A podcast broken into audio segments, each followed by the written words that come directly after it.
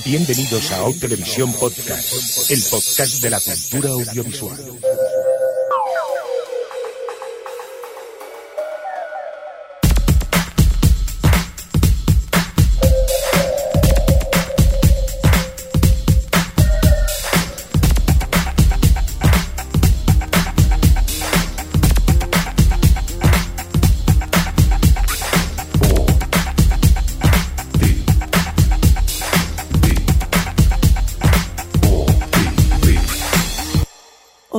O Televisión Podcast. O Televisión Podcast.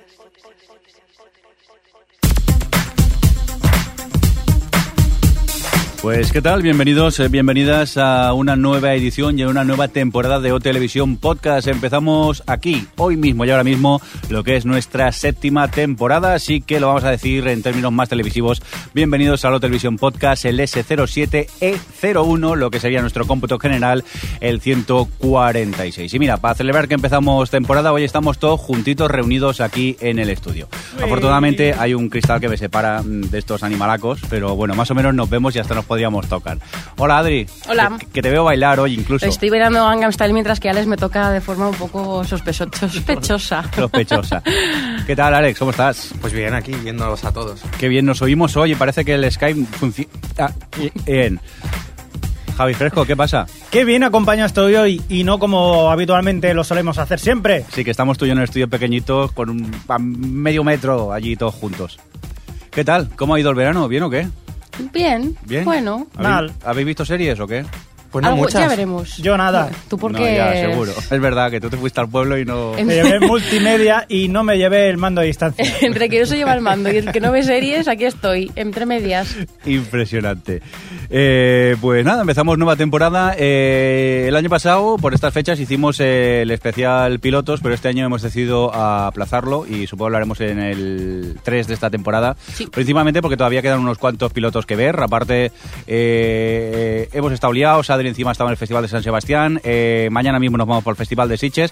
Nos faltan pilotos que ver, así que lo dicho, nos esperaremos un poco y cuando eh, los hayamos podido ver todos, opinaremos qué nos están pareciendo todos estos pilotos. Respira, respira. Sí, sí, dejadme que respire y eso. Oye, que tenemos unas cuantas cositas que comentar, ¿no? Mm, Vamos a hacer un poco de autospam, ¿no? Autobombo y esas cosas, ¿os parece? Venga, va. ¿Quién se acuerda cuántas cosas tenemos que comentar? Uy, qué cara de pánico veo aquí. No, a mí no me preguntes. Yo puedo decir que vamos a comentar. pu- ¿Puedo leer lo que está en el guion? No, Sí, venga, comenta. Puedo decir que estamos en la. No sé qué clasi- clasificaciones ya, creo que es la cuarta o la tercera. ¿Cuál La es? De segunda. bitácoras. La segunda, estoy súper enterada. La segunda clasificación semanal, semanal de los bitácoras. Es semanal, ¿verdad? Sí. Eh, estamos terceros Mm, Pues sí, en la categoría de mejor podcast. en la categoría de mejor podcast. Ante todo, oye, que muchas gracias por votarnos y por ponernos allí eh, en esa tercera posición, que estamos muy contentos y a ver si la mantenemos ya hay suerte. Oye, y si no, que también estamos eh, igualmente contentos porque, mira, es un reconocimiento y quieras o no, gracias a estar allí nos llegan muchas visitas y también las descargas a- aumentan. Pero tenemos que hablar de una cosa, Jordi. Eh, sí, por cierto, antes de que hablemos de... No, no, antes, antes de que hablemos de Ya, los... ya te querías escapar. No, no, antes de que Ah. hablemos de los premios de la Asociación Podcast también. Vale. ¿Quién fue el listo que en la cuenta de OTV dijo que si por cada voto en los bita- que, que la gente nos votase en bitácoras yo vería un capítulo de héroes? Pues no sé, adivina. ¿Eh, Javier Fresco? Eso te pasa por darle la contraseña. Ya, ya, yo, buena persona de mí, digo, voy a dar la contraseña a estos chicos para que, mira, no sé, puedan contribuir y tal. Y solo se te ocurre poner esto, ¿no? Mm, Yo te digo que todo esto lo veremos la semana que viene cuando se vean los resultados. Si continuamos ahí o ascendemos, es que la gente quiere que veas eh, Herbes. Pero ¿cómo voy a ver yo héroes? Oye, si, si ganamos, lo tendrás que hacer. ¿Cómo que sí que Ya ganamos? está escrito. Hacemos una cosa. ¿Qué? ¿Qué? Si ganamos los bitácoras, Jordi ve. eh, bueno, señor Mirindo ve héroes. Pero, Mira, mi- mi- mm. pero podemos, le- hay que encasquetarle algo a fresco por listo. Hombre, pero yo qué sé, yo esto lo hago para promocionarlo. Vale, No mira, hay promoción juego, nada. me vuelvo a tragar las cuatro temporadas de héroes. Si ganamos, si ganamos los bitácoras, ¿eh? Si quedamos finalistas, lo siento, pero no, ¿eh? Pero tú, Javi, te vas a tragar... Eh... Doctor Who. No, no, que encima te va a gustar. Prison Break, te vas a tragar Prison, Prison Break. Pero las Prison Break, temporadas. las dos primeras están bien. Sí, bueno, y la primera vez más o menos es salvable, pero Vaya mierda de Yo lo castigos. dejé en la tercera. me da igual. Las vas a volver a ver enteras. Y la película. Es verdad, y encima la película. Que hay película Es también. verdad. Hay película, vale, pues ya está. Eh, los oyentes son testigos de que aquí hemos hecho una apuesta. ¿Será todo hecho? Vale, pero tiene que haber videocomentario. Hombre, video comentario no que ya sea De cada yo, soy, capítulo. yo soy feo y no me gusta la cámara. Bueno, pues tú audio comentario. Habría un audio comentario. Yo hago o algo. vídeo comentario, no hay problema. Pero bueno, mis audio comentarios serán cortos, vaya mierda de capítulo. Y Ya. todos serán así, más o menos, pero bueno. No, parece que mejora. Sí, al final, me han dicho que al final mejora, serán mi- mis comentarios. Bueno, pues eh, ahora no sé si me apetece que ganemos o no, sinceramente, ¿eh? pero bromas aparte, aparte que nos hemos comprometido, que eso, que muchas gracias por votarnos y tal.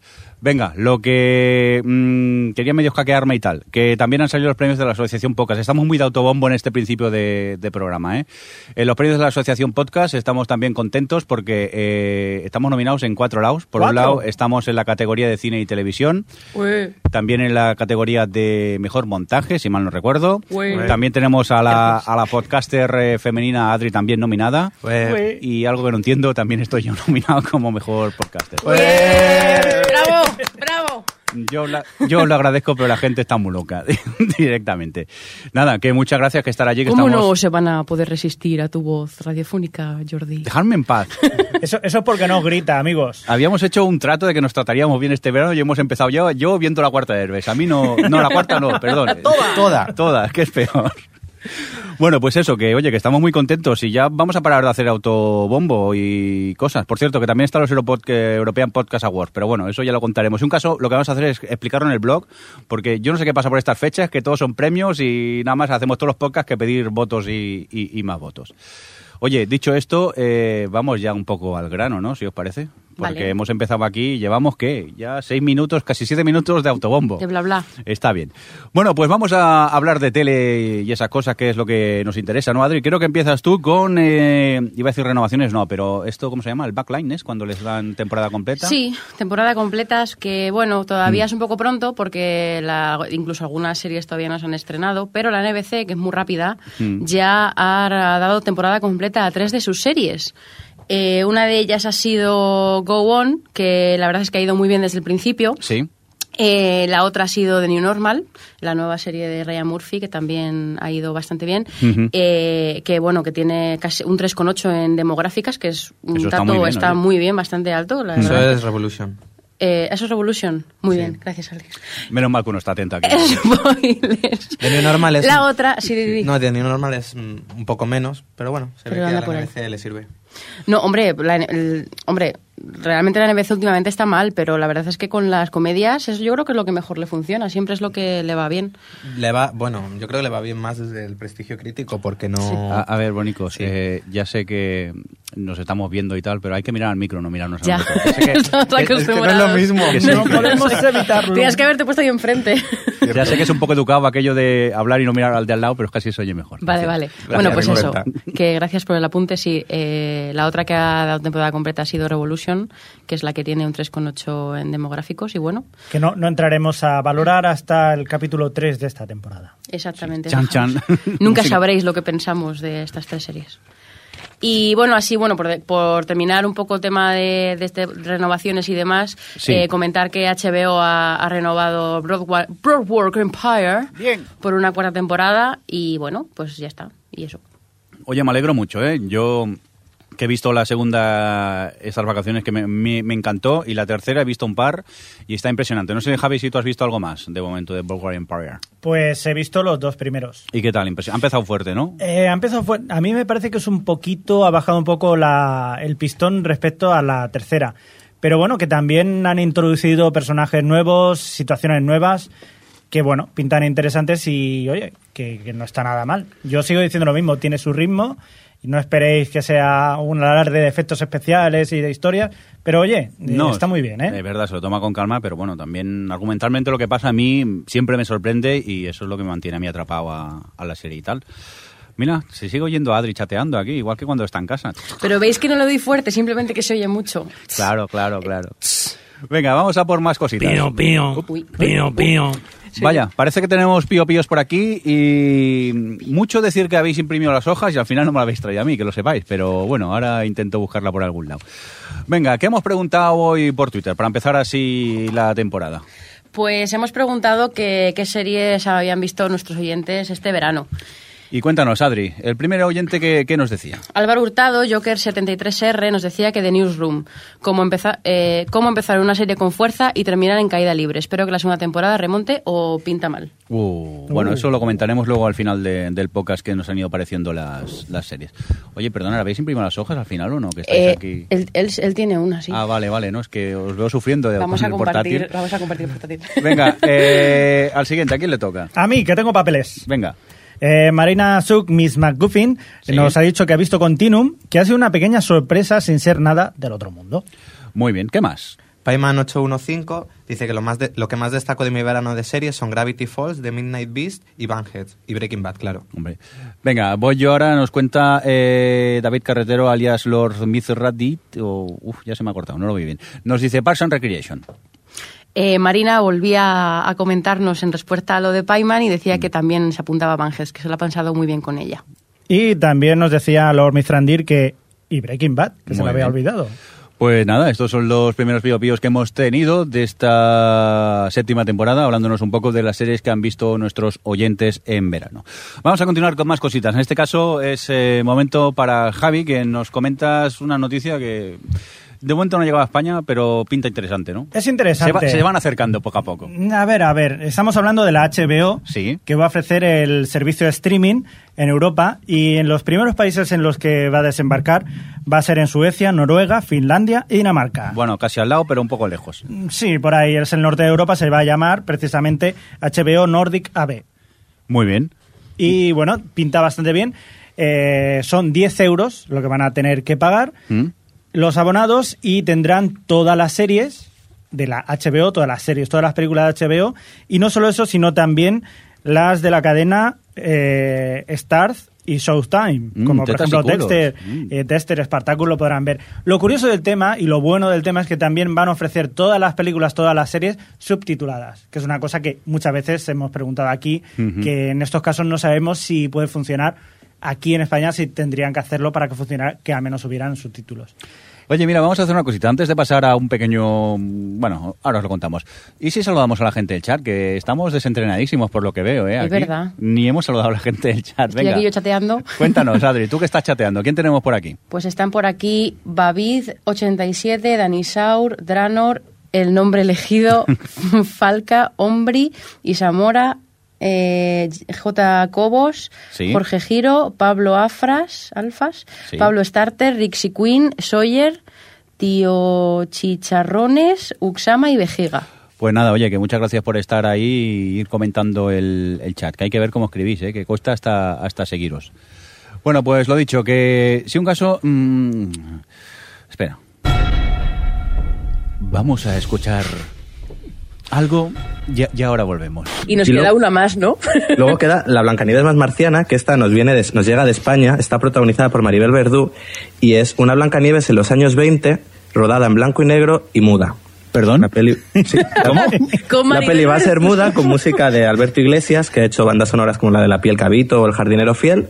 Y además las primeras proyecciones serán en un teatro que se proyectará la peli y estará el Alberto Iglesias con el piano tocando. Ahí está. Es decir, que ahora nos juntamos de repente en el 2012 con tres Blancanieves. Y, ay, y sal- Y, y tenemos también, eh, que ya hemos hablado aquí, la de Once Upon a Time, la serie de ABC que, que está, pues bueno, una de las protagonistas es Blancanieves. Está como... No sé ¿Qué pasa con los cuentos? Porque luego además está la de Grimm, que también es Sí. sobre cuentos, Oye, cuentos infantiles. no es por nada, pero habéis pasado muy rápido de la de Maribel Verdú, ¿eh? Yo creo que hay que ahondar en esto, ¿eh? Yo es que sigo, sigo dándole Es vueltas. que yo creo que todavía estamos procesando. yo, es- yo- yo es que me lo imagino que dura tres horas y media encima. Pero no, esta- no, es... Además está en el mundo del toreo, está ambientada en el Hola. mundo del toreo en los Hola. años 20. Ala. ¿Perdona qué? Pero, pero entonces, Sí, sí, sí. ¿podría, ¿podría entrar como película de habla inglesa? Oh, Perfectamente. ¿En Goya? Yo, si me disculpáis, los me voy a comprar unas gafas de pasta más grandes y ahora vuelvo, ¿eh? Para ver esa película. En 3D. Joder, pero eso es horrible, tío. Oye, o no. Oye, montamos una quedada con todos los oyentes. Oye, si, si os queréis apuntar, decirlo por Twitter, que si somos unos pocos nos vamos a verla todos juntos. Espero que nadie diga Sí. algo, ¿eh? Espero que nadie diga algo. Sí, Porque al final te ves obligado a verla. Oye, pues es impresionante, ¿eh? Di, Adri, di. No, iba a preguntarle a Alex que eh, también tenía un nuevo proyecto. Bravo. ¡Bravo! ¿Qué visión tenemos? El arte de tener que comernos las palabras en cinco segundos. Eh, hubo, hubo un momento que sí, eh, que, que hablamos de los Oscars, aunque fuera así de refilón y de cachondeo. Javi, dijimos, ¿eh? no nos adelantemos. No. Mm, ¿Por qué hemos puesto este corte? Alex, eh, ¿qué pasa con Blancanieves?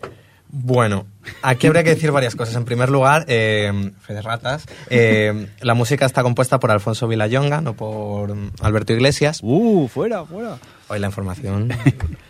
Y, Ahí el becario. ¿Y qué más? y bueno, y tanto reírnos de la película, pero esta ha sido la seleccionada para representar a España en los Oscar como mejor película extranjera. ¡Bravo! Bravo por nosotros. Pero no solo eso. Pero no, Sí. como dice no solo eso, sino que se presentó en el Festival de San Sebastián y las críticas fueron muy positivas. Y ya dije, bueno, pues con la curiosidad de lo que hemos dicho, vamos a ir a verla. La fui a ver y me gustó mucho. Y no eres el único que la ha visto. Sí, bueno, yo la vi en San Sebastián y me gustó mucho. Es Así que- que... Y de hecho, bueno, también se ha llevado algún que otro premio en San Sebastián. Es que realmente era una película que lo tenía todo en contra, tú lo decías, y bueno, nos reímos nosotros, pero se ríe cualquiera que tú le digas que es una peli en blanco y negro de Blancanieves en el mundo del toreo y los años 20. Pero luego es que está muy bien rodada. Mm, No resulta aburrida, es, tiene momentos realmente emocionantes y no sé, es que sorprende lo bien que está. A mí, yo quería decir una cosa. Eh, en, en San Sebastián Sí. estuvimos en la rueda de prensa y es curioso porque, claro, tenía que salir la pregunta de, de The Artist. Eh, Blancanieves está, eh, es, una, un proyecto que está desde 2000 de dos- 2005, que además se pueden encontrar noticias en internet. Y claro, el, tipo, eh, Pablo Berger, contaba el día que le dijeron que estaban haciendo The Artist y que ya las tenían a punto de estrenar, que fue como salió, al, llovía mucho fuera y salió fuera y hizo ¡No! Porque claro, eh, esta idea es como muy original y yo creo que, vamos, mucha gente cree que le va a jugar en contra de cara a los Oscar.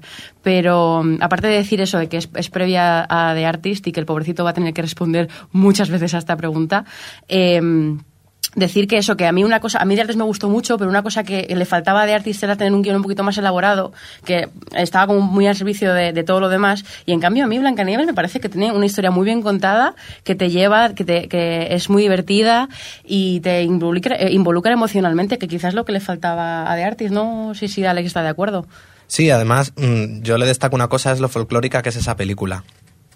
Sí. Sí, además es eso, yo que soy, no me gusta mucho el mundo ole y toros y, y flamenco y demás, pero, pero no sé, está muy bien. Además que es una, algo que probablemente de cara a los Oscar eh, vaya a gustar a los académicos. Eso así todo tan pintoresco, además años 20 que están como muy bien reflejados, hay un, un poco sórdido a veces y tal, no sé. Eh, está bien, oye, qué, qué, qué mala visión tenemos. Tuve un Twitter diálogo así con Ramón Rey y tú, para tener en esta peli, ya la he visto. Spam. Eh, spam, toma spam. Yo no he sido.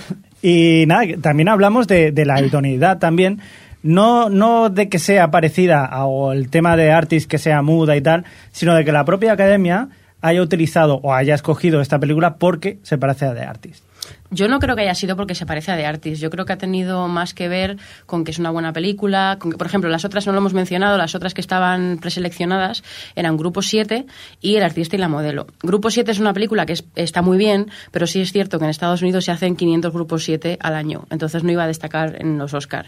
Y El artista y la modelo, que es una película de Trueba que también vi en San Sebastián y me gustó bastante, es muy contemplativa, es como muy. Esa sí que es gafapaster total, también muy de academia, pero la- yo creo que Blancanieves tiene el plus, también en blanco y negro, por cierto, la de Trueba, pero Blancanieves tiene el plus este de, de todo el mundo, del toreo, que sea de época, que sea adaptación de cuentos, que no solo es Blancanieves, tiene también de otros cuentos. No sé, yo creo que de las tres que preseleccionaron, para mí me parecía la mejor opción. Yo creo que su calidad jugará a su favor respecto al, hecho de que The Artist se hubiese estrenado hace un año. Que si fuese una peli un poco más normal, pues yo creo que no. Pero yo, yo creo que es una buena película que sí puede destacar. De ahí a llevarse el Oscar lo dudo, pero a lo mejor estar entre las cinco nominadas. Bueno, va. De- un momento, de- dice Ombri en Sí. el chat que, que no tiene ninguna ganas de ver Blancanieves, que es el- todo el tema del mundo taurino y todo tan castizo. Es verdad que es- eso está ahí, pero, pero tampoco se recrea demasiado en ello, quiero decir. O sea, sí, es el, es el ambiente que hay, pero, pero no sé, es más sobre, sobre la historia de la chavala. No, sé, yo, yo, o sea, decir que eso, que yo también rechazo mucho todo ese mundo y sin embargo la disfruté bastante. Digo que eso no se eche para atrás para verla y eso. Pero ahora hablando en serio, que yo es que viendo que blanco y negro y muy de tal, ¿Es en serio todo lo que habéis dicho? Eh, sí o interpretamos bien nuestro papel. ¿O, o es que es tan mala que queréis que vaya al resto del mundo Sí, por odio como, a la sociedad? como cuando ponen algo en la mesa y te quemas y no Sí, dices nada para que todos se quemen. ¿Estáis haciendo lo mismo? O, o sea, que vosotros dos la recomendáis. A Sí. ver, que, que no es una película de explosiones y hostias, para entendernos, que es un producto distinto, pero que... Pero es muy entretenida, ¿eh? Y hay te, ri- toros. y te ríes. sí. Obviando eso, Javi. Pues nada, eh, entrenamos en mea culpa. Nosotros cuando vimos el proyecto nos reímos. Bueno, yo todavía me río ahora pensando en el proyecto, pero por lo que me montáis, eh, la curiosidad pica. Eso sí, eh, eso que dijimos, bueno, dije yo personalmente de que nos reunimos los oyentes, quizá lo vamos a descartar. ¿eh? que no sé yo si, si voy a ir a verlo. Venga, va, que bastante tienes con Heroes. Yo sí, pero si ahora voy a ir a, a Sitges y a ver cine para el resto de mi, de mi vida casi, tampoco abuséis de mí. Hasta el año que viene. Pues sí. Oye, por cierto, hablando de cine, eh, aparte de que viene Sitges ya, mm, eh, que eso ya más específico, en el tema gran cartelera que todo el mundo puede ir a verlas, ¿qué es lo que se nos acerca de cara ahora al final de año? Amanecer parte 2. Con esta, con esta empieza la sección, Alejandro. Con esto empezamos con las películas más esperadas del año. Bueno, de lo que queda de año. Bueno, en cuanto a público sí que podría ser, ¿no? Hombre, y a ver, está el morbo de ver ahora a Kristen Stewart y Robert Pattinson después de todo el lío que ha habido entre ellos. Bueno, más allá de que por fin podemos despedir a esta saga de una vez y ya... A ver, bueno, la siguiente que vendrá supongo que será Las Sombras de Grey como saga romántica, pero bueno, o sea que no sé qué es peor. Poco más tiene esta película. Porque aquí no hay ningún fan, ¿no? No. No. No. ¿Tú cuántas pero has visto de esta saga. Adri? Yo, yo reconozco que por curiosidad leí lo- empecé a leer el primer libro y después de 200 páginas de eh, ¿qué paquetes me pongo? ¿Los claros o los oscuros? ¿Pero con qué camiseta? Dije, mira, no, esto a lo mejor con 15 años. Espera un momento, ¿no has visto la película entonces? Sí, vi la primera, eh, ejem, y la segunda me quedé dormido. Eh, eh, dormida, Alex está de testigo. Sí, yo la vi entera. Yo no, yo no doy, ¿sabes? Yo no quiero dar opciones, pero si ganase esta peli ya la he visto. no te metas, no te metas en los podcasts de otros, ¿vale? Sí. Si en el fondo lo disfrutarías. Eh, Bueno, por lo menos me podría reír, pero vamos a ver. No, Llevamos que- dos que- minutos hablando de Crepúsculo. Que vaya Adri y Ramón también a. Dios, Ramón, se corta las venas. Yo solo recuerdo de esta película, ese año en Sitges que nosotros estamos viendo no sé qué película, y de golpe porrazo empezamos a oír gritos, nos giramos aquello y nos preguntamos, oye, pero esto en la película ¿por qué están gritando ahora? Y resulta que eran niñas fuera esperando a alguien de Crepúsculo, Además, un random. un random cualquiera que no era ni un famoso, y estaban como locas histéricas pegando gritos esperando al, al susodicho señor. Venga, pero... Move- move on, move on. Sí, move on. A otra cosa. Vamos a por más cosas. Eh, Los Miserables. Esta hay ganas, ¿no? Sí, yo diría que es de lo que está por venir mi película más esperada. Es la adaptación del musical eh, dirigida por Tom Hawker- Hopper, direc- Oh. director del Discurso del Rey, con un reparto bastante espectacular. Hugh Jackman, Russell Crowe, Wayne Hathaway, Amanda Seyfried. Y tiene la particularidad, además, de que la están rodando, eh, los actores cantan en directo. Es decir, no es un playback y luego los actores mueven la boca mientras re- interpretan la escena, sino que aquí van cantando cada escena, tienen un micrófono en el oído y con un pianista y van interpretándola cada vez que hacen una, una toma. Diría eso, que por mi parte es lo más esperado. Y creo que por parte de Adri, Sí, yo creo que junto con probablemente el Hobbit. Adri, Pero vamos, Adri, acércate un pelín más al micro, por favor. que es que... hola, Venga, va. vale. No, pero habla de tono normal. Ya, ya. Eh, no, sí, es una de, de mis películas más esperadas, si no la que más. Eh, soy muy fan, muy fan del musical y espero, aunque no soy muy fan de Tom Hopper después del discurso del rey, eh, espero que con esto pueda olvidarlo y, y acogerle en el seno de mis directores favoritos. No, no, estoy exagerando. Mira, por aquí, tío Chicharrones también en el chat nos comenta que él también espera a Los Miserables con, con ganas. Hombre, es que para todo el fan del... Porque el musical que lleva 25 años en, Sí. en cartelera, esto es una de las 25 películas años. que a cualquiera que lo haya visto y le haya gustado, espera con más ganas. Además, Tom Hawk no es ningún... A lo mejor uno de nuestros directores favoritos, pero es cierto que el discurso del rey era una peli Sí, efectiva y que funcionaba. rodada, sí. Aquí con que la ruede decentemente y los actores den la talla, que parece que sí. Ya, tiene de, o sea, de, eh, de bueno de base tiene que la historia es muy, está muy bien, funciona muy bien y llevan 25 años de musicales y tienes, o sea, que muy mal lo tiene que hacer como para que no lo adapte, de- mm, vamos, mm, con propiedad. De ahí a que sea lo que yo espero, la mejor película del año y de la década. Venga, y antes de hablar de la siguiente, dejarme hacer una cosita, que así aprovechamos. La noticia hobbit de la semana. Y digo yo, eh, ¿de, Digo qué yo. película, ¿de qué película nos vas a hablar ahora? Oh, pues no sabría decirte. Pues El Hobbit, otra de las películas que se estrenará esta, el 14 de diciembre de 2012. Sí. La primera parte de las tres. ¿Qué es eso? Ha pasado de ser dos películas a que Peter Jackson dijo, bueno, con lo que tengo rodado le añado un poquito más, lo reparto, me invento algo y trilogía. Cuando has hecho una trilogía de un, pues eso, de 3.000 páginas, vale, pero hace una trilogía de un libro de 400... A ver. A ver, vamos a ver. Adri que tiene fe ciega en él, pero no, no tengo sé fe yo. ciega. Vamos a- podría tener fe ciega porque eh, ha adaptado El Señor de los Anillos y lo ha hecho perfectamente. A mí me encantan las tres películas del Señor de los Anillos, pero yo creo que lo que aquí ha pasado, aparte de que no solo el Hobbit, Dinero, que, dinero. que tiene que tiene que utilizan más de, pues, de los cuentos perdidos, de los inconclusos, meten muchas más historias del Silmarillion, callaros. Eh, aparte de esto, yo creo que les ha pasado que, que estaban rodando extra para hacer eh, las versiones extendidas de los DVDs y vale, sí, por una parte el dinero habrá influido, pero por otra han dicho, joder, tenemos esto que podemos hacer en vez de dos, tres, pues tres. Yo creo que material tiene que haber, no es algo que lo vayan estirar en plan porque les apetece solo por, yo que sé, que les lleva dinero en su casa y tener sofás de oro. Que también, pero tú que has leído los libros, ¿crees realmente que hay material para contar tres películas? Porque además bueno, no suelen ser ver, cortas las del Señor de los Anillos, seguro que las dos horas y media no baja ninguna. No, pero, o sea, material hay. Lo que no sé es que, o sea, El Hobbit es un libro muy pequeño, es verdad, pero él mismo ha dicho, aparte de que ha metido personajes que no están en El Hobbit, que han, que han utilizado historias de, eh, más historias de Tolkien. Y Tolkien tiene una, una bibliografía extensísima en el mundo de, de la Tierra Media. Ya solo con todo el material que hay en el Silmarillion, que hay historias buenísimas, ahí hay muchísimo de dónde rascar. Pero material hay, lo que no sé es qué habrán cogido y qué habrán adaptado al Hobbit. A lo mejor tenemos suerte y a poner la escena de Tom Bombadil que no puso. Es lo único que estoy deseando que no pongan, por favor. Y mira que los superfans de Tolkien estaban pusieron el grito en el cielo cuando lo quitaron del Señor de los Anillos. Qué pesado con las poesías.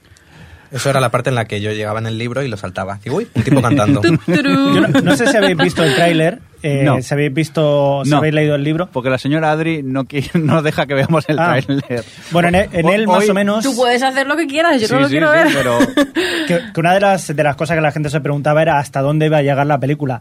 Más o menos, por lo que se ve en el tráiler, no lo voy a decir, pero más o menos se intuye hasta dónde llega. Muy Yo, yo- no lo yo voy a leí contar. en algún sitio, que no lo voy a decir, que hay una cosa que no salía al final de la primera película y yo me indigné mucho. Pero bueno. Tú, imagínate lo que estamos hablando de nada. Y lo que nos queda de hablar del Hobbit y eso. Pero bueno, todavía, todavía vienen más estrenos, ¿no? Que no con el Hobbit se acaba el mundo. Sí, nos llega Cloud Atlas, una de las películas marcianas que están por venir, producida por los hermanos Wachowski, los Wachowski. mismos directores de Matrix. Y está basada en una novela de David Mitchell que cuenta eh, tres historias, no, seis relatos. sí.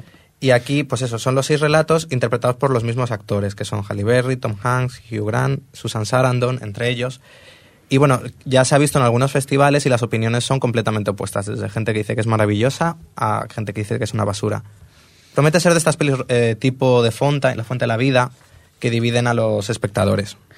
Yo tengo curiosidad, la verdad, por verla. Lo que pasa es que, claro, ese trailer de seis minutos, que claro, tiene que mostrar seis historias, a mí me perturba un poco ver a tantos actores caracterizados de forma distinta y con más o menos niveles de muchachadanuismo. Entonces, no sé, yo tengo curiosidad, ¿eh? tengo curiosidad, la verdad.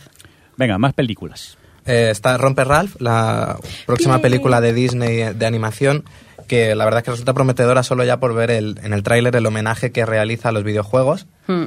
Y bueno, la, la película se estrenará en, a finales de diciembre, el 25 de diciembre, y nos cuenta cómo un malo de videojuego decide que ya no quiere ser malo. Y entonces va, a bus- pues va por los diferentes mundos, pasando por diferentes videojuegos, hasta que, pues bueno, Pues a saber qué pasa. claro.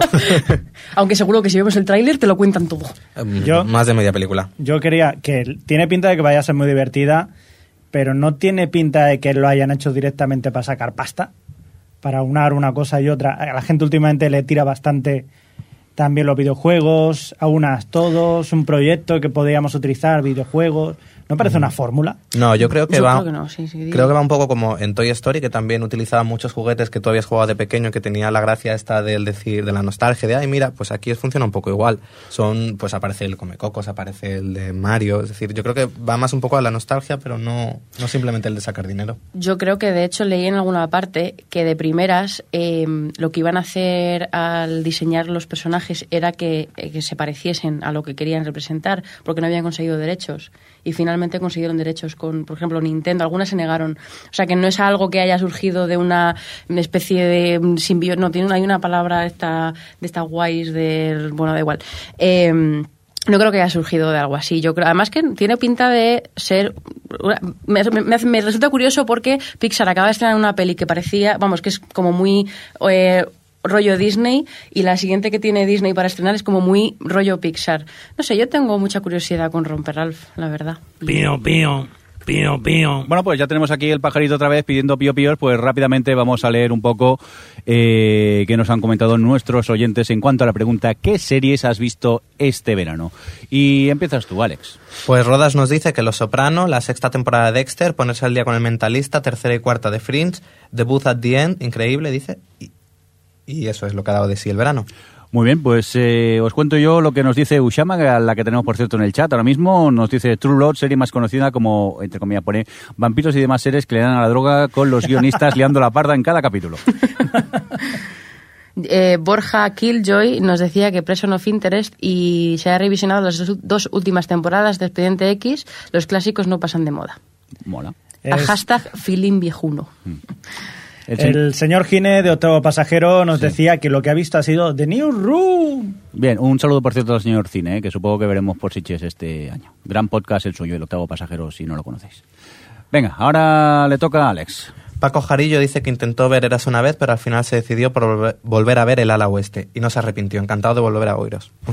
Bueno, muchas gracias. Gracias. Pi- Pilar Toro nos cuenta eh, lo más destacado, Wits, eh, Boneheads, Awkward, The New Room y Gravity Falls. Además, eh, maratones de Parks y Homeland para ponerme al día. Y Willy 3000 nos decía que la última temporada de Senfield, una revisión de la primera de The Wire y que sí que se encontrar la tercera de Verónica Mars. Ay, Verónica. Fercho, alias Fercho Bolsón, nos ha dicho que él ha visto Hell on Wheels, Breaking Bad, Jericho y Los Girl. Ah, y Continuum. Muy buena. Blue John 82 nos dice que nuevas temporadas de Breaking Bad, True Blood y Newsroom y que ha terminado Awake y ha empezado con The West Wing, que no la vio en su día. Muy bien, pues eh, Benelux, eh, mira, también de Octavo Pasajero y también de Game Over, que este chico está por empleado. Eh, nos cuentan Homeland, New Room, Breaking Bad, excelentes todas. Charlie and Adri Forever. ¿Mm? Ah, yo creo que es por, yo creo que es por el- la maravillosa tarta de cumpleaños que me prepararon aquí los presentes que decidieron, ¿le ponemos una tarta de cumpleaños de Fringe? No, ¿para qué? Vamos a regalar- hacerle una tarta de cumpleaños de dos hombres y medio. Y nos comimos una tarta con la cara de Charlie Sheen. Yo me comí Y del media otro. cara. Sí, ya col- colgaremos la foto para Sí. que lo veáis. Pero a que no nos odias mucho. No, os odio, yo os quiero mucho. Vale, estamos eh, un poco acojonados. Digo, esto o, o sale bien o nos tira el pastel Que por no, la hombre, cara. que no me hizo mucha gracia. Venga, vamos a por eh, Isa Mora. ¿Qué nos cuenta? Y Samora nos decía que las tres temporadas de la sensacional The Good Wife, la cuarta temporada de Fringe, Falling Skies, eh, empezando la segunda de Breaking Bad y la séptima de Supernatural. Muy bien. Y ahora Javi, si se despierta. No, lo que pasa es que la hoja está cortada. Ya entonces, yo lo, deja, ya lo leo así un poquillo. Eh, nos dice Pilar Hilarie. Oh, oh, oh, oh. Gra- Gran Eh, Nick. Gran Nick. Pailería. Sí. Eh, Paileira. Eh, sí, no, es- Tú puedes. Sí aparte, nos dice que aparte de las temporadas nuevas de Leverage y Breaking Bad, también ha visto Political Animas, Gravity Falls y revisionado de Archer. Jo, la Muy gente bien, tiene venga. tiempo para revisionar, yo os admiro. Y acabamos este bloque, Alex. Con Azulita que nos dice que vio Firefly, que le ha encantado la cuarta temporada de Boston Legal, Paradise End, Continuum, Wits, primera temporada de, Com- de Community y algún capítulo de Friends. Muy bien, no sé cuántas personas. Me he saltado así como ¿Azulita? 1, 2, 3, 4, 5. Venga, léenos lo de Vanessa y luego repetimos a Zulita. ¿Yo? Ah, Sí, no. A Vanessa, pues Vanessa ha visto Happy Endings, Hit and Miss, Upstairs, Downstairs, True Blood, Wits, White Collar, Bomb Girls, Mujeres Desesperadas, unas cuantas. Un saludito, por cierto, a Vanessa, que la tuvimos con nosotros en el especial que hicimos de Juego de Tronos. Bueno, pues eh, vamos a dejar un poco de lado los piopíos y vamos a hablar un poco de los Emmy, ¿no? Porque yo creo que aquí no somos muy fan de, de hablar de premios, porque siempre son los mismos, pero yo creo que Emmy sí que hay que comentarlos un poquito, ¿no? ¿Quién vio la ceremonia por aquí? Así me Cri, gusta. cri. Yo- Que, que nadie la viera. Yo, estaba de vacaciones. Yo Yo no no, la vi. tenía internet. Yo no la vi, pero la estaba viendo, siguiendo por el Twitter. Sí. Que la decía de la Twittosfera, estaba por ahí on fire y lo iba diciendo. Yo estaba esperando a ver qué dicen, qué dicen, a ver quién ha ganado. Bueno, pero sí que os habéis enterado más o menos de quién ha ganado y esas cositas, ¿no? Sí. Venga, vamos a repasar algunos de ellos y para ello empezaremos con el mejor actor de reparto, que en este caso se lo llevó Eric Stronstedt eh, nuevamente por Mother Family. Aquí habría que comentar el rumor de la noche que decían que está saliendo con Charlize Theron. Bravo. Estoy un paso más cerca de poder salir con Jeremy Renner. Esto nos da esperanza a todos. La belleza está en el interior y es cierto. Eso siempre. Eh, aparte, mm, no se lo podían haber dado a otro de los de Modern Sí. Family porque creo que estaban todos nominados. o ya lo que- tienen. Yo se lo había dado a, a Jesse, como- no me acuerdo ahora cómo se llama Ferguson. el actor. Ferguson, sí. Mm. Porque... Pero ya tenía uno, ¿no? ¿Ferguson tiene? Yo creo que no. No. No tiene Tienes Ty Burrell, ¿no? Ty Burrell y Burrell sí anteriormente eh, eh, Eric Stone Street volvió a ganar. Ah, bueno, pues sí, haberlo repartido un poco. Eric Stone Street, para el que no lo sepa, es el pelirrojo. No, Eh, es el otro. eh, el otro. El que está más gordico, para entendernos. Ya, pues. Por eso hemos dicho lo de Charlize Theron. Sí, sí. Ahora ya encajas. Sí, porque si saliera con Charlize Theron el otro, teniendo en cuenta que, que, Que es Gayer. que es Gayer, sería un rumor. Venga, vamos a continuar con más cosas. Mante- podría mantener lo de Jeremy Renner. Sí. Aunque Jeremy lo haya desmentido. Gracias. Venga, vamos a por la... Bueno, el mejor guion de comedia que se lo llevó eh, Louis C.K. por Louis. La verdad que eh, impresionante Louis, se llevó dos Emmy esa noche y estaba nominado por un tercero. Muy grande. No sé si seguís Louis alguno de vosotros. No. Todos aquí disimulando. Qué vergüenza. ¿Cuál Encima, fue el otro que se llevó? Me molesta mucho veros la cara ahora porque de verdad es que me la giráis cuando pregunto esto. Al menos cuando estáis en vuestra casa no me entero, pero ha sido impresionante como habéis girado todos la cara. Venga, pues seguimos. Eh, mejor actriz de reparto también fue para Mother Family, que fue el gran ganador de la noche. En este caso fue para Julie Bowen. Y yo que no soporto a esta actriz haciendo este papel. Soy Pero el lo hace bien. Pero es el papel- muy- está, es muy- está muy bien en su papel.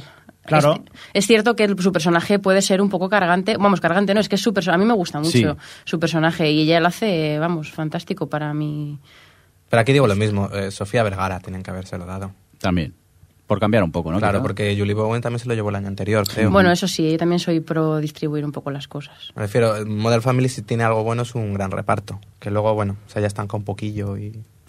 Bueno, que han dicho que ha vuelto muy bien la cuarta temporada. Yo es que todavía no lo he podido ver. Yo he visto el primero de la cuarta temporada y me ha gustado mucho, la verdad. Además que veo que se han dado cuenta de que tienen que agitar un poquito las cosas para que, que se había quedado un poquillo estancada la, se- la- la serie. Esta, esta duele, ¿eh? La que viene ahora. Venga, va, vamos a por el premio más justo de la noche, que fue el, el actor eh, en serie de comedia, que fue para John Cryer de Two and a Half Men. Bravo, no, no. También nos lo comimos. y, al niño también. Yo también, es verdad. Eh, venga, pasamos de esto directamente, es vergonzoso, ¿no? Pues sí, en Sí, fin, tampoco venga. es que los... Bueno, lo- no sé a quién se lo Oye. había dado, porque, bueno, a Luis supongo tú, ¿no? Mm, Sí, a ver, a mí me gustó mucho Luis, pero yo creo que habían buenos candidatos y no él, justamente era el menos adecuado para mí, pero bueno, no sé, no votamos en los Emmy, por Y aquí se puede decir, pero ¿veis dos hombres y medio? A lo mejor hizo una gran temporada. A lo A mejor. lo mejor fue divertidísimo. No me creo, ¿eh? Venga, va, vamos a continuar con más cosas. En este caso, eh, la mejor actriz principal en serie de comedia, que fue para Julia Louis Dreyfus por VIP, otro premio que a mí me dejó totalmente picuet. Me- Bueno, Sí, Teniendo en cuenta que es que no pude con el piloto, o sea, lo acabé, pero casi llorando y tras mirar 400 veces el reloj a ver si. Igual se es que luego alguna vez. mejora. Sí, no, eso dicen, como eres, ¿no, cabrón? Pues sí, eso dicen. Dicen que, eh, bromas aparte, la serie, cuando le pillas el truco de su humor, va mejorando, pero yo no he tenido oportunidad de verla y me da mucha pereza, sinceramente. Di la verdad, nos quedamos con las ganas de que lo ganara Amy Poehler. Totalmente, yo es lo Totalmente, que iba a decir. Totalmente. Aún así, yo creo que, creo que este premio es un poco el, el típico de actriz que gusta mucho en los Emmy y que simplemente por protagonizar una nueva serie se lo han dado. Es la tercera serie por la que recibe un Emmy a Mejor Actriz de Comedia. Pues vaya tela, directamente. No sé. Venga, vamos a mejor reality de competencia. The, The Amazing Race. Tengo Petit Amazing Race, pues... Que aquí se olviden de Survivor, no tiene nombre. Sí, también es, verdad, porque no estaba ni nominado, pero bueno, yo estoy contento con Amazing Race, soy gran fan, o sea que, aunque la temporada un poco aburrida para mí, esta anterior, Pues eso es lo que decís los fans, que las últimas temporadas están siendo bastante más flojas. No es que sean... flo- Bueno, las, las anteriores sí, lo que pasa es que, claro, han- está todo tan producido, tan es todo como mucho más fácil que en las primeras. Te da la sensación de que no les... O sea, las pruebas son como más fáciles, tal. Pero a mí la última temporada precisamente sí ya que no me eso. gustó. Yo, a ver, la gracia de Amazing Race es eh, odiar a un par de equipos, pero Hmm. odiarlos a muerte y luego que te caigan uno simpático. Y normalmente siempre acaba la final así. Pero este año los tres que eran finalistas eran odiosos todos. A mí me gusta, bueno, los- Entonces, pa- para mí, no sé, cada uno No, tiene no, su sí, la mayoría de la gente estaba igual. ¿eh? A mí lo que pasa es que me gustaba mucho de los que ganaron la chica. El tío no, el tío era un despota asqueroso, pero ella era, era, era un sol. Venga, vamos a por más premios. Eh, me decido el actor de reparto para Aaron Paul por Breaking Bad. ¿A que sí? Totalmente de acuerdo de todos. Fue, ¿no? su, fue no- su temporada, además. Pues que sí. la, la duda quizás estaba también en que si podría dárselo a Giancarlo Espósito, Mm, que también estaba, que hay que decir que tiene un papel. Pasa que luego lo ves en Revolution y dice Que igual. aprenda a hablar español primero. que a mí me destrempaba cuando lo veía en las escenas hablando en castellano. Se supone que era chileno y se hacía muy, muy insufrible esos, ese leer ese castellano fonéticamente. Se hacía un poco eh, pesado para mí. Bueno, Para mí muy justo, ¿eh? Aaron. Yo sí, aquí- no, totalmente de acuerdo. Yo aquí reconozco que la cuarta temporada me está costando muchísimo toda la trama de Aaron Paul y, y Ay, qué lástima. Alex abandonamos A el ver, ¿cómo podcast se para cierra el siempre. micro este? Sí, ¿Cómo sí. se cierra el micro este? Así, ya está. A ver, habla, Alex. ¿Habla? hola. ¿Ves? Efectivamente, ya no mal. Venga, vamos a por eh, más cositas. A mejor actor eh, principal de drama, en este caso fue para Damian Lewis en Homeland y también la actriz, aprovecho, también de drama fue para Clint Dance en Homeland. Merecidos, Grandes, ¿no? Imagino totalmente. vosotros que sois super fans. Justo ayer vimos el piloto, tuvimos la oportunidad de ver juntos el piloto de Homeland. El piloto no. Digo, perdón, el primer episodio de la segunda temporada. Y, y vamos, estaban allí en un silencio. no sé comiéndonos las uñas que estábamos. sufriendo. pero sufriendo, vamos. Yo no sabía que se sufría tanto viendo esta serie. ¿no? Sí, yo, yo creo que muy merecidos. Los dos han estado muy grandes en la primera temporada de Homeland. Sobre todo ella. Y te has saltado, y yo lo quiero mencionar, a la Sí. gran Maggie Smith como mejor actriz de reparto en drama. Que, que es que su papel, su- sus, sus one-liners en, en Downton Abbey son brutales. Que además también hemos, hemos aprovechado y hemos visto los dos primeros de la tercera temporada y es que sigue igual. Su primera frase es una de estas mm, categóricas. One-liners y sus caras. Y sus que caras, muchas veces sí. sin hablar simplemente ya... Sí, Oye, sí. perdón, es verdad que me lo he saltado, que es que me quería saltar el de guion y tal, que son un poco aburridos a veces, y me he saltado este también. Mil disculpas. Yo quiero, Ya veremos, ¿Vas sí, a decir el de mejor actor eh, principal en una miniserie o película? No, me lo iba a... Vas a decir, Jordi, Es que me lo imaginaba, pero digo, es que lo tienes que decir porque yo creía que este hombre había muerto. Yo también. Yo lo pregunté por Twitter, pero este señor no había fallecido. Y no, no, se ve que sigue trabajando. Me alegro por él. Ha contento. resucitado y sí, encima sí. hace algo. Quitarnos la intriga y decir quién lo ganó. Ah, no, no, haber visto los premios. Estamos hablando de Kevin Costner. Kevin De Costner. por Hatfields and McCoys. Ni Kevin idea. Costner y su No, no lo he visto, pero bueno. Western me parece que es la peli. La que sí vimos nosotros de, de miniseries fue Game Change, que se ha llevado Julianne Moore a Mejor Actriz, también que, que hace un papelón en, en, en la miniserie. Yo voy a decir que la gala, dentro de que tampoco, que fue bastante aburrida, el momento miniseries es que desconecté totalmente, ¿eh? fue bastante soporífero. Afortunadamente, eh, abrimos justo el canal donde están ahora chateando los oyentes, pues lo, lo abrimos y estuvimos allí comentando los semis y se hacían un poco más llevaderos porque eh, la ceremonia fue bastante aburridilla. Venga, acabamos ya con eh, la mejor serie de drama, que en este caso fue para Homeland. Bravo. Bien, merecido, merecido. Y luego también eh, la serie de comedia, que en este caso fue para Mother Family. Que esto no estoy... Estamos ya un poco ya cansadicos y eso. Yo se lo habría dado a Girls aquí. Sí, yo... Pero era demasiado pronto quizá, pero yo se lo habría dado a Girls. Ni de coña. Ya está. Anda ya. Esta hago- esto es generacional. Si es que no vale nada. Esto es para juventud, ya directamente. Quien vota son los mayores, ya. Añadir que Mad Men hizo un récord y es que fue con 17 nominaciones y se fue de vacío. Por lo cual yo añado que al Por fin, fin, por tras cuatro fin, años, gana el Emmy a la mejor serie de drama, una cosa que no sea aburrida. Que me voy a llevar tantos odios en este momento. Mira, me confirman que hay oyentes ya aquí abajo para pegarte una paliza. A los dos. La policía también. Sí, sí, también un par de policías. No, igual tenía varios episodios nominados a mejor guion y tal, y no ha ganado nada. Nada de nada. Nada de nada. Estaba Yo creo que esta vez se durmieron los académicos. Eh, se durmieron los académicos mientras veían la temporada y se les olvidó votarla por eso. Sí. Eh, ¿Estaba nominada Sherlock a mejor miniserie? Sí. Eh, sí. Ah, vale. Es que aquí eh, Falca decía que, que no entiende cómo no se llevó miniserie Sherlock. Y bueno, y un último premio que, se, que te ha saltado y Ya que, bueno, estamos. Y que queréis destacar, coño, pues si los hicimos todos. bueno, por eso te lo hemos dejado y no los hemos borrado. Venga, va, ¿cuál? Eh, Jessica Lange por American Horror Story. Merecido. Como miniserie. Era obvio. Vale, vale, vale. Yo, de Girls, que se fue casi de manos vacías, decir que se llevó el mejor casting, pero yo tenía que haberse llevado alguna cosa Oh. más. ¿Qué? acércate al micro. Ah, vale. Que cada vez te va más... Ya, es que me emociono. y Sí, no, no, me echo pero- para atrás para no gritar. Venga, vamos a dejar un poco los Emmy y nos vamos a por otra ceremonia que parece que ya sabemos eh, cositas sobre los Oscars, ¿no?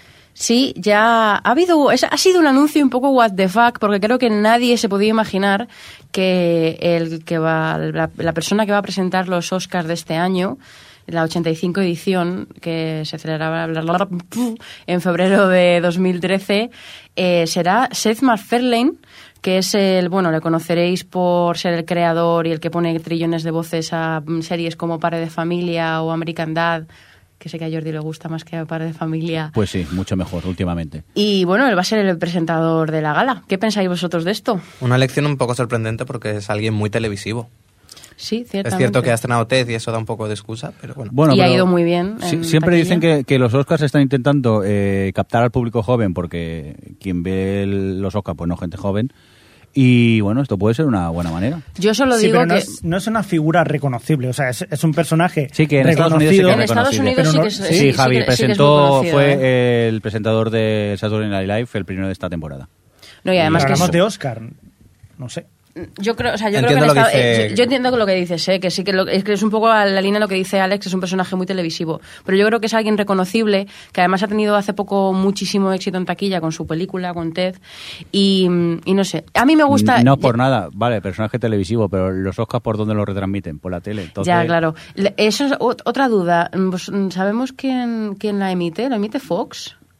Eh, ¿Los no, Oscar? eh, la ABC. La- Como ¿sí? bien, sí, dice la, la- Vale, pues entonces la nada, no, es que digo, a lo mejor tiene algo que ver con el hecho de que sea Fox, pero eh, no sé, a mí me gusta mucho la idea de que sea Seth MacFarlane porque es un tipo que puede ser muy bruto si se lo propone y si tiene las narices de serlo, puede ser una buena gala. Yo he de decir que me pareció muy flojo en Saturday Night Live, por ejemplo. A mí me gustó la cancioncica esa que me pusiste. Mm, Sí, pero porque... Me gustó, ¿Qué? me gustó más eh, el, el Gordon Lewis. ¿cómo se Oye, que con? MacFarlane no hay factor palote, ¿eh? Pues... cualquiera lo diría cuando le veías cantar. De todas formas, la eh, los Oscars, la presentación últimamente está un poco como gafada, ¿no? Siempre, ¿no? Siempre. A partir de que Billy Crystal lo dejó, como que... Bueno, Billy bueno, Crystal, el- que estuvo el año pasado. Claro, y Bueno, sí, pero ya estaba mayor, ya fue un por la pasta. Venga, vamos a dejar el tema de los Oscars, vamos a por eh, cine rápidamente, vamos a ver qué otras eh, películas nos llegan, eh, Alex. Pues sí, seguimos aquí con el repaso a un poco lo más esperado de esta última parte del año y eh, está Lo Imposible, la nueva película de Bayona, director del orfanato, protagonizada por Iwan McGregor y eh, Naomi Watts, que nos cuenta la historia de una familia que sobrevivió en el tsunami de Tailandia del... ¿qué año? Del 2000... 2004. Del, del 2004. Creo. Eh, Adri nos puede hablar un poquito de ella porque la vio en San Sebastián. A mí me, me gustó mucho, es una película, o sea, en general en San Sebastián gustó bastante. Siempre está la gente que está muerta por dentro y todas estas películas que van un poco a lo sensiblero la criticaron mucho. Es verdad, a ver, la, la historia no cuenta el desastre del tsunami, cuenta la, super- la supervivencia de una familia que además está basado en una historia real que le pasó precisamente a una familia española. ¿Pero se ve la ola o no? Sí, sí, se ve. De los primeros 20 minutos o, o media hora es todo de la ola y el desastre de la ola y es además, eh, bueno, decir que en, Hostia, las, en las proyecciones es de... un poco triste, ¿no? Esta peli. Sí, sí, es muy. Yo me tiré llorando literalmente toda la película, os lo digo. Joder. Y eh, hay algunas cosas que son bastante desagradables o impactantes de ver. Y de- en las dos proyecciones que hubo en San Sebastián hubo gente que se desmayó y de hecho en la de la tarde hubo que parar la proyección para que se sacaran a uno que le habían dado jamacuco ahí, porque sí que es, hay, hay, hay imágenes bastante impactantes. Y luego es una serie que va, uy, una serie, una película que va mucho a la fibra sensible, pero está muy bien contada. eh, técnicamente es flipante. De hecho, en la rueda de prensa, eh, Bayona dijo que le había costado 30 millones de, de euros y yo me quedé flipada, porque es que esto se lo das a un americano y, y se gasta mínimo 150 para hacer lo que él ha conseguido visualmente, la verdad.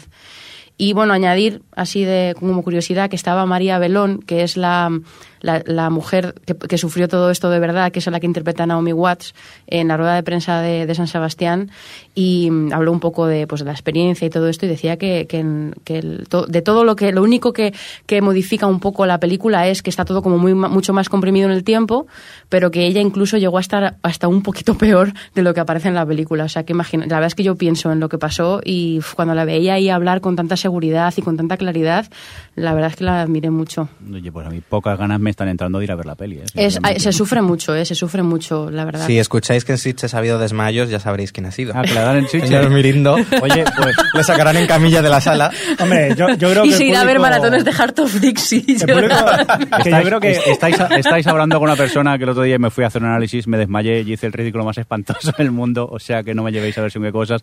Así que, teniendo en cuenta que yo voy a Sitges, os sigo a vosotros, me siento en la sala y pregunto, ¿aquí qué vamos a ver? Avisarme si es esta, porque se me olvidará y prefiero no verla ya directamente. Hombre, yo creo que el público de Sitges está ya curado de espanto. ¿eh? Un poco sí, en Sitges que hemos visto cosas como Mártires, yo creo que... Me preguntan en el chat eh, que por qué hubo tanto desmayo. Es que no lo puedo contar porque tampoco es plan, pero simplemente que se- las heridas y, y los desastres... O sea, las, sí, las heridas que le pasan a la gente se ven, se ven mucho. Y hay algunas que son bastante impresionantes de ver. Y entonces, claro, la gente con un poquito de sangre y que se vea músculo y huesos mm, se ponen un poco así.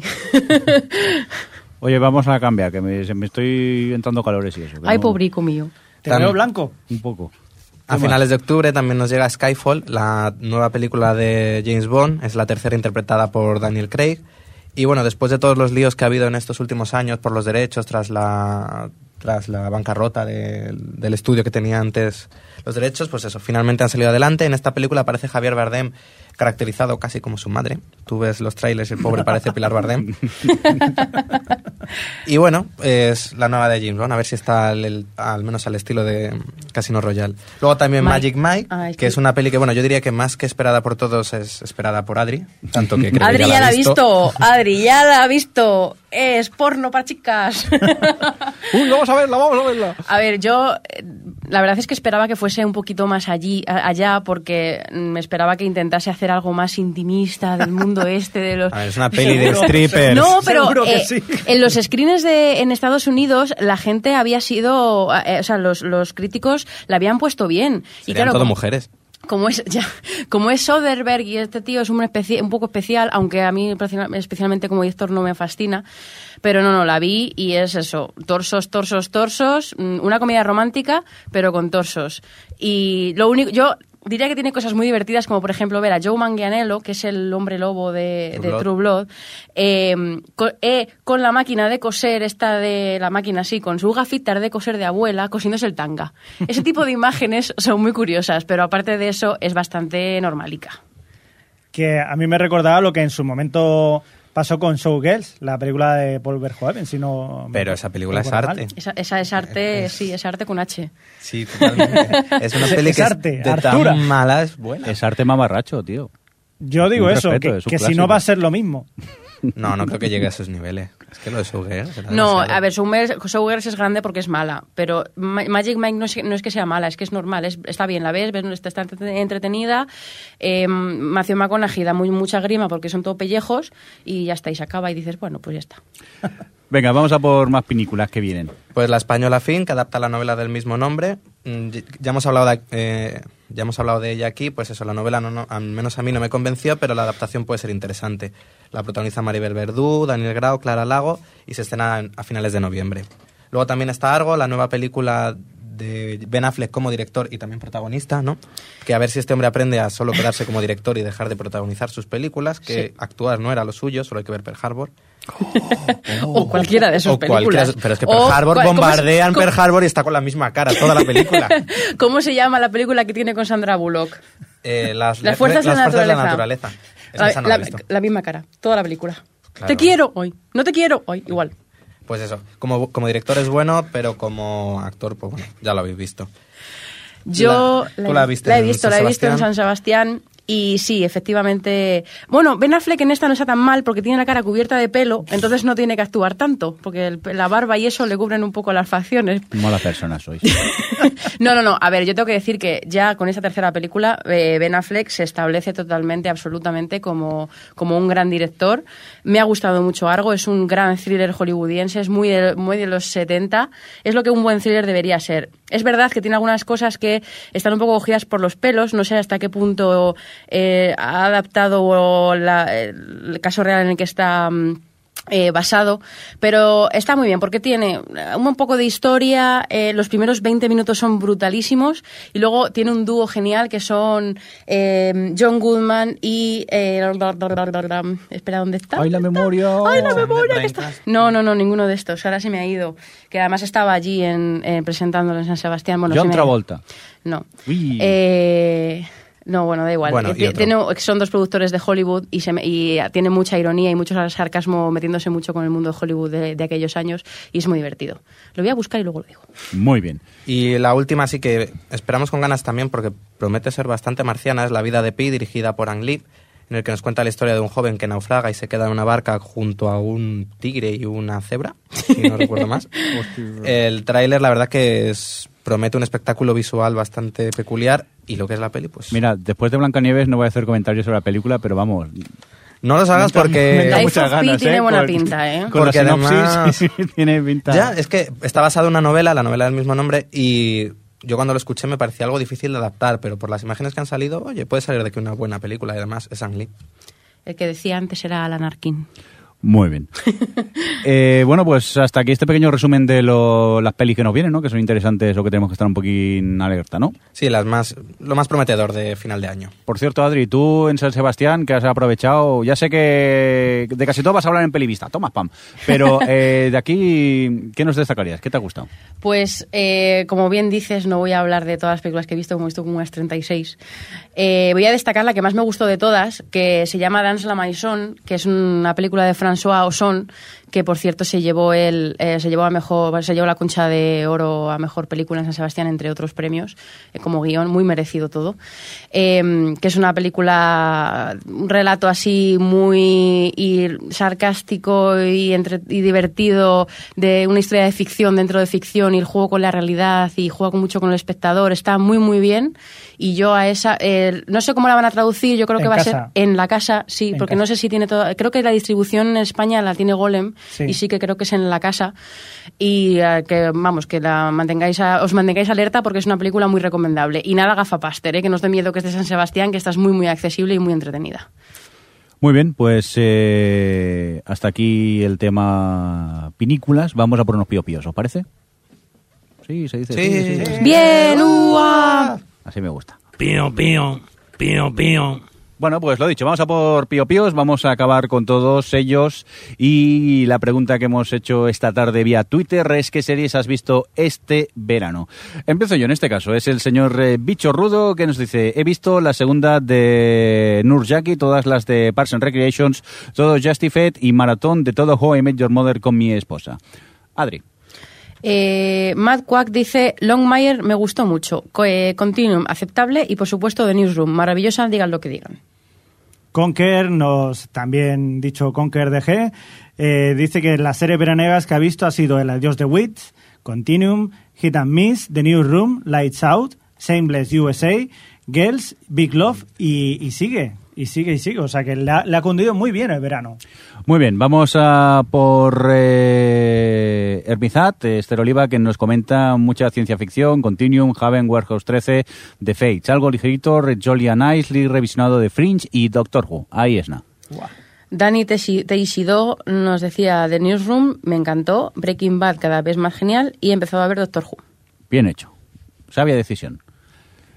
Irene Golden, alias Golden, eh, dice que ha estado viendo las tres temporadas de Los Soprano ahí, y que va con la cuarta ahora mismo. Ah, y la enorme Breaking Bad, por supuesto. Aitoro dice que ha visto The Walking Dead, Anatomía de Grey, la octava temporada, Pulseras Vermellas y Frágiles. Muy bien, pues eh, voy yo con Richetti que nos comenta. One Upon a Time me ha parecido entretenida y bien hilada. En FX nos han dejado mucho dinero, pero bueno, qué grandes cromas tiene Es que- One Upon a Time. Peor que los de V casi. Ay, ay, ¿eh? Asfilo decía que por destacar algo, Homeland, pero que después de tanto hype le ha parecido más bien normalilla. Totalmente de acuerdo. Háblalo MC, alias eh, Raval, dice que se ha puesto al día con alguna que otra que tenía pendiente. Y de estrenos, pues The Newsroom, Van Heads y la temporada 2 de Teen Wolf y Fallen Skies.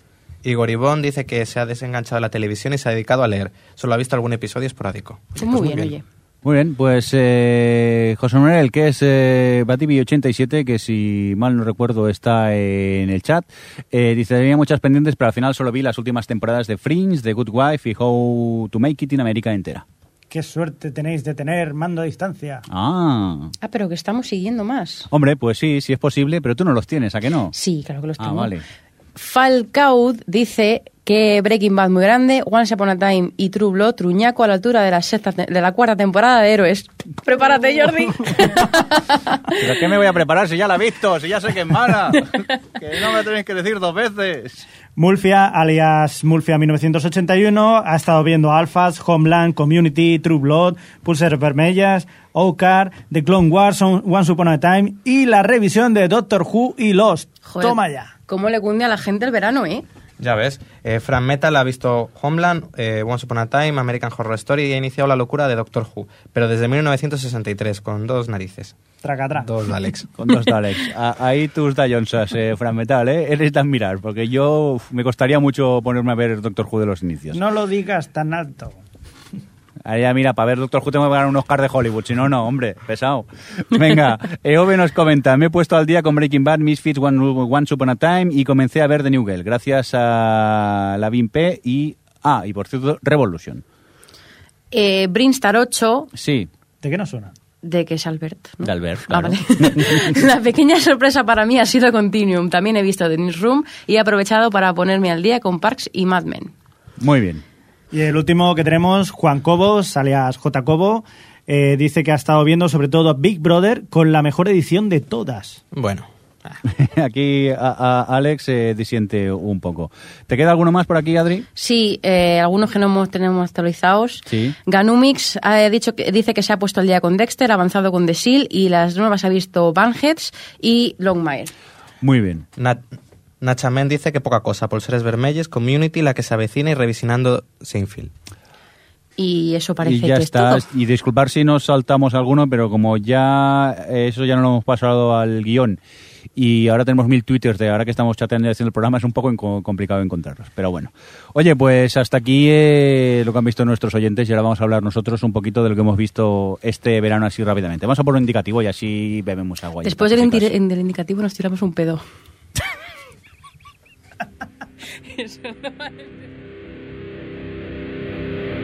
Estás escuchando O Televisión Podcast.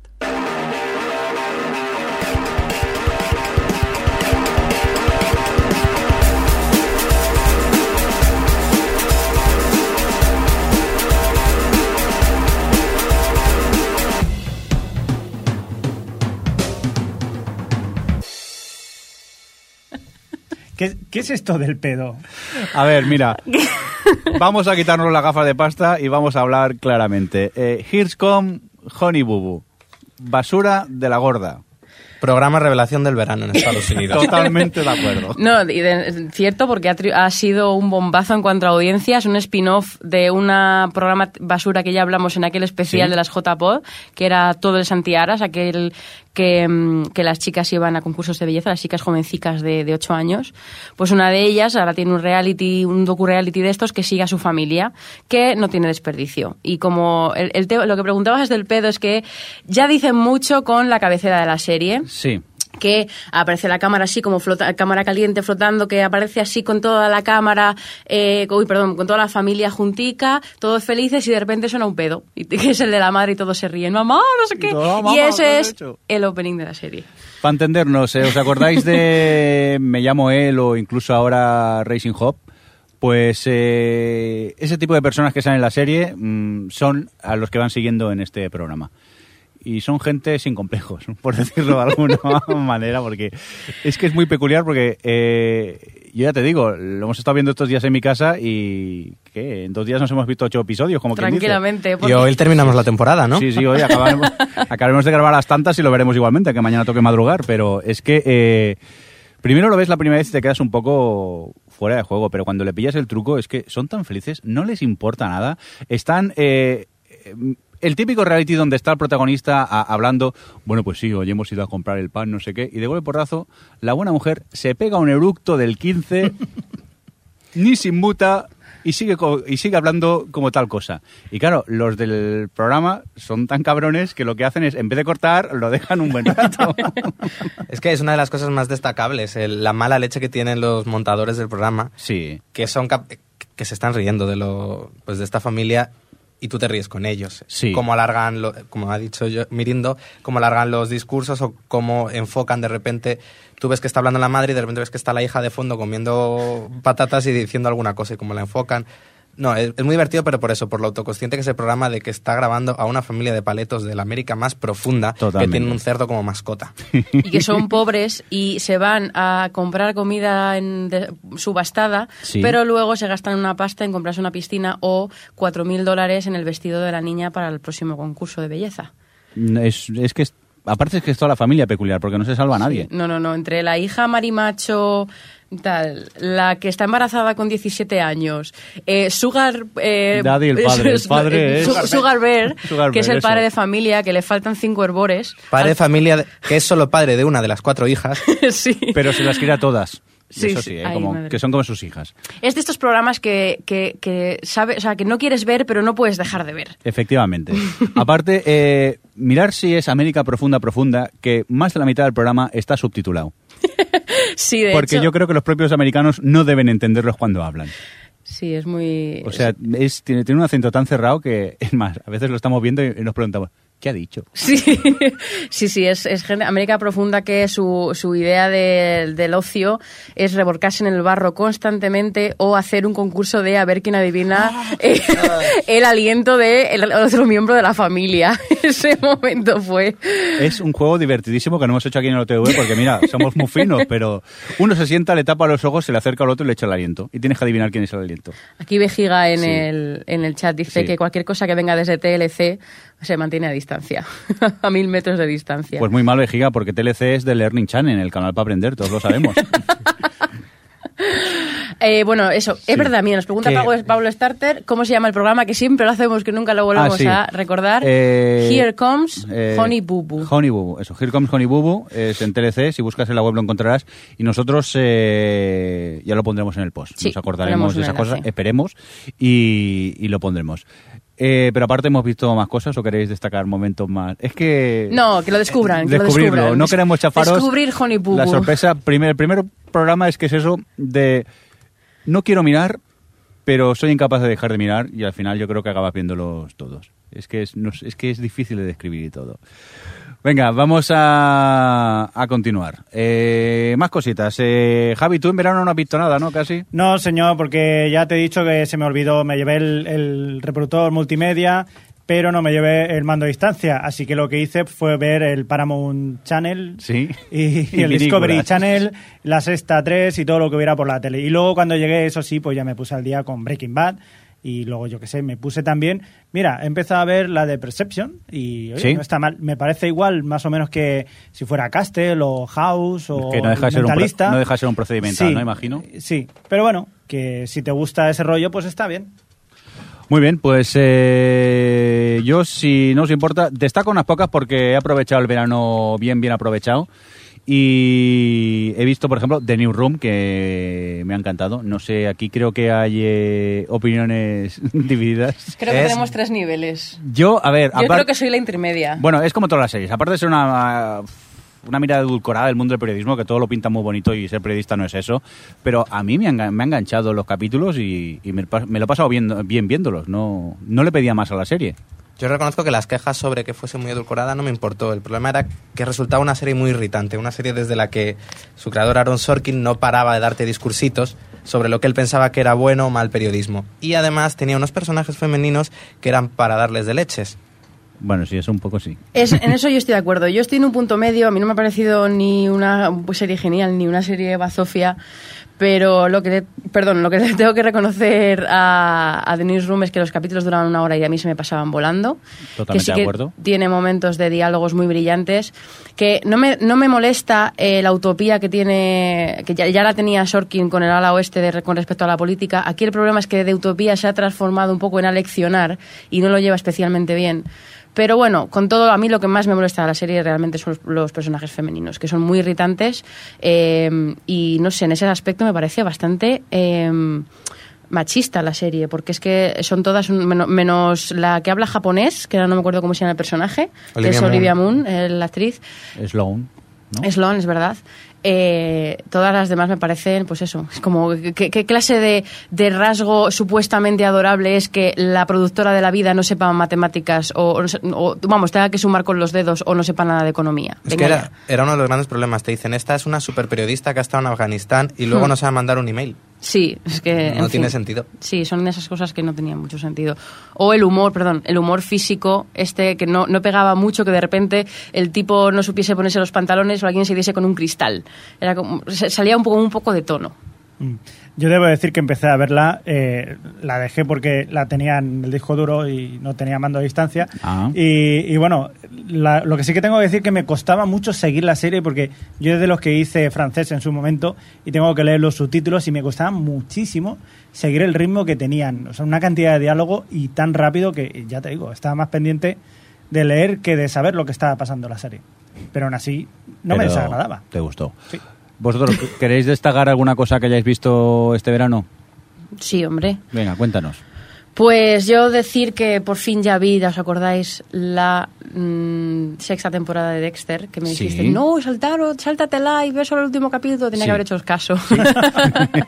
Porque aunque empieza, para mi gusto empieza bastante bien, parece que va a caminar bien el tema de la religión y tal, pero se le va de las manos, me resultó bastante tediosa. Solo me gustó toda la parte de, de Debra, la parte de Dexter me, me pareció bastante mal llevada y bueno, al final sí que es verdad que es muy what the fuck, pero bueno, sí, Sí, una temporada para olvidar, vaya. El, el minuto final, para entendernos. Sí, el minuto final. Y luego, ¿qué más he visto? Bueno, he visto la última temporada de House, que me la había dejado para el verano. Y bueno, es, sí que es cierto, ya ha sido una te- temporada bastante flojita en cuanto a capítulo a capítulo, eh, muy descuidados los personajes secundarios, tal, pero toda la última, la última, el último tramo con Wilson y House me ha parecido brillante y el final me, me gustó mucho. Solo no, tampoco voy a decir mucho más. Luego Ujú. cuento más cosas que así que hable Alex un poco. Venga, Alex. Pues yo he, he retomado Los Soprano, una serie que en su cuarta temporada me aburrió un poco y dejé ahí aparcada. Y me he visto la quinta temporada. Me ha parecido bastante brillante, diría que la mejor de las que lleva. Luego también he visto eh, concluir The Seal, cuando vi su séptima temporada, me pareció un cierre perfecto para lo que es la serie. Mm, bueno, más, sí. No coincides... Es que tú y yo no coincidimos, a mí principalmente Claro. porque The Shield, eh, como en ningún momento he conseguido empatizar mínimamente con el protagonista, eh, se me hace muy cuesta arriba la, la serie. Y me he visto todas las temporadas, ¿eh? Y a ver, es una gran serie, es una muy buena serie, pero yo el final no lo veo tan... Tenía que ser... Bueno, es que no puedo, no, puedo podemos- decir nada por no decir spoiler. No, pero, yo, yo diría que sí es consecuente con lo que te han estado enseñando en toda la serie. En ningún momento dan marcha atrás y es el final... Es que, claro, no podemos decir mucho, pero bueno, es Sí, un sí. final... con- Hay que decir que sí, que es cierto, que es un final consecuente con la serie. Sí, vale, sí, lo que... Sí, va, sí. Lo vamos a dejar así. Le estoy aquí mirando para que diga que sí. me está intimidando. Luego también comentario de Vampire Diaries, serie que también abandoné porque tuvo un bajón, pero que hay que reconocer que en sus últimos capítulos vuelve a recuperar el ritmo y nos ha dejado a todos con unas ganas increíbles de la cuarta temporada. ¿Mm? Notas mi mirada al 6 de este momento, ¿no? Así aviesa. Anda y vete a ver Drop Dead Diva. Genialidad, Johnny. Y luego por último he empezado una serie sueca o danesa, no sé muy bien, que se llama Bron Bro en, eh, en inglés The Bridge. Es una serie que han puesto en la BBC Sí. y es típica, eh, es como eh, uf, tipo serie tipo de Killing Sí. y que nos cuenta cómo encuentran un cadáver en, un- en el puente que hay entre Suecia y Dinamarca. eh, lo encuentran justo en el medio, entonces se tienen que ocupar un policía sueco y una, poli- y una policía danesa y resolver el caso. Son 10 capítulos, todo ello en los típicos ambientes del norte de Europa, con cielos nublados, bastante deprimente. Y por mi parte la recomiendo encarecidamente. Muy bien. Adri, tú querías comentar una cosita rápido. Sí, voy a añadir dos cosas, pero muy rápidas, muy rápidas, te lo Sí. prometo. Eh, decir que Breaking Bad, la quinta primera mitad ha sido grande. ¿Mm? Decir que Wilfred, la primera temporada me gustó mucho, que ya lo dije, y la segunda temporada se ha quedado totalmente estancada y me ha- de, hecho la he abandonado. Pero quería decir que eh, creo que ya he hablado aquí alguna vez de Face Off, el, el programa, este concurso de sci-fi, de gente Sí. que hace maquillajes Mm. así de ciencia ficción y tal. Ha sacado otro para hacer como pareja con Face Off que se llama Hot Set, que para los fans del mundo del cine probablemente les puede interesar porque es lo mismo un reality concurso, pero de eh, diseñadores de em, sets de, de- de cine, o sea, de em, no me sale la palabra en español, pero bueno, eh, lo que hacen pues les dan un guion, les dan una historia y una secuencia y ahí tienen que crear un set de rodaje para, para pues que se, que se ajuste a ese guion y bueno, y es, es, es episódico, no es uno de estos que son muchos y luego al final queda uno, sino que cada, cada capítulo compiten dos y bueno, yo no- todavía no he visto nada, pero tiene muy buena pinta. Muy bien, pues yo antes de despedirnos, destaco que he podido ver Panam. Eh, bueno, me falta el último, por culpa vuestra, que habéis ocupado mi casa y mi tele y no hay manera de poder ver nada. Que quejicas y con lo que te gusta cocinar. Bueno, sí, total, si ver Honey Boo ya estoy contento también. Bueno, pues eso, Panam, que me ha gustado lo que he visto, eh, me ha entretenido mucho la serie y bueno, que creo que es una lástima que la cancelasen, pero bueno, las audiencias mandan normalmente en este mundillo de las teles y es lo que pasa. No, nos vamos ya. Vale. Que me estás diciendo aquí una, una, una, ¿qué quieres destacar? Va. No, solo quería destacar la, la catorceava temporada de Big Brother, que ha sido Big Brother americano, que ha Sí. estado muy bien. Vale. Mira, eh, que yo me he guardado Gordon Behind Bars. Venga, que yo tengo 40 series que he visto y se lo he dicho todo, va. Y ¿Cómo Javi, sois? ¿Cómo que no, sois? que no he podido ver nada. y las series coreanas. Bueno, haremos un, un- un añadido. Venga, que nos vamos, que ya nos pasamos de tiempo y ya va siendo hora que nos vayamos. Hasta aquí esta primera edición de esta séptima temporada del OTV Podcast, que en breve tendréis el especial Siches, imagino, si todo sale bien, que grabaremos durante el festival. Y lo dicho, en el tercer podcast haremos el especial Pilotos, a ver más o menos eh, qué nos está pareciendo esta nueva temporada. Javier Fresco. Que- Hasta, hasta el siguiente podcast. hasta el siguiente podcast, que nos vemos por Sitges y esas cosas. Eh, Adri, eh, antes de despedirte, saluda al chat. Pues me despido de Arroyuco, Dani Saur, Dirty Frank, Dranor, Honbri, Isamora, Lorena82, Mama Charlie, Nagasector, Pablo Alfas, Pablo Estarte, Sandra Evans, Tío Chacharrones, Vejiga y invitado 699.3 que se ha cambiado el nick de 322.8. Me ha hecho mucha gracia. Muy bien, y ahora se la ha cambiado a Salinger. Vale. Hola, Venga, Salinger. Pues nada, oye, que muchas gracias, que ha estado genial hacerlo así eh, en vivo y en directo y poder vernos las caras, así os puedo echar cul- eh, la bulla eh, y esas cosas. Que nada, que nos oímos Sí, nos en hacía así con el reloj. Sí, sí, adiós, venga, adiós, daros adiós, adiós. pesado. Di adiós, que no has hecho Adiós, adiós. Bueno, Alex, que... que- Pobre, que- que que no te has despedido de él. Te despides del chat y no te despides de Alex. Pero si no me has dejado, ti. estaban ellos, si es que no me habéis dejado, pesados. Adri, venga, adiós. Adiós, pesado. Tú, Alex, Ale, adiós. Parecemos Honey Boo Boo. Espera que voy a estornudar. Puedo hacer el cerdo. Venga, eh, y nada, un cordial saludo de quien nos acompañó con vosotros, el señor Mirno, que va muy bien. Hasta luego. Adiós. O Televisión Podcast, el podcast de la cultura audiovisual.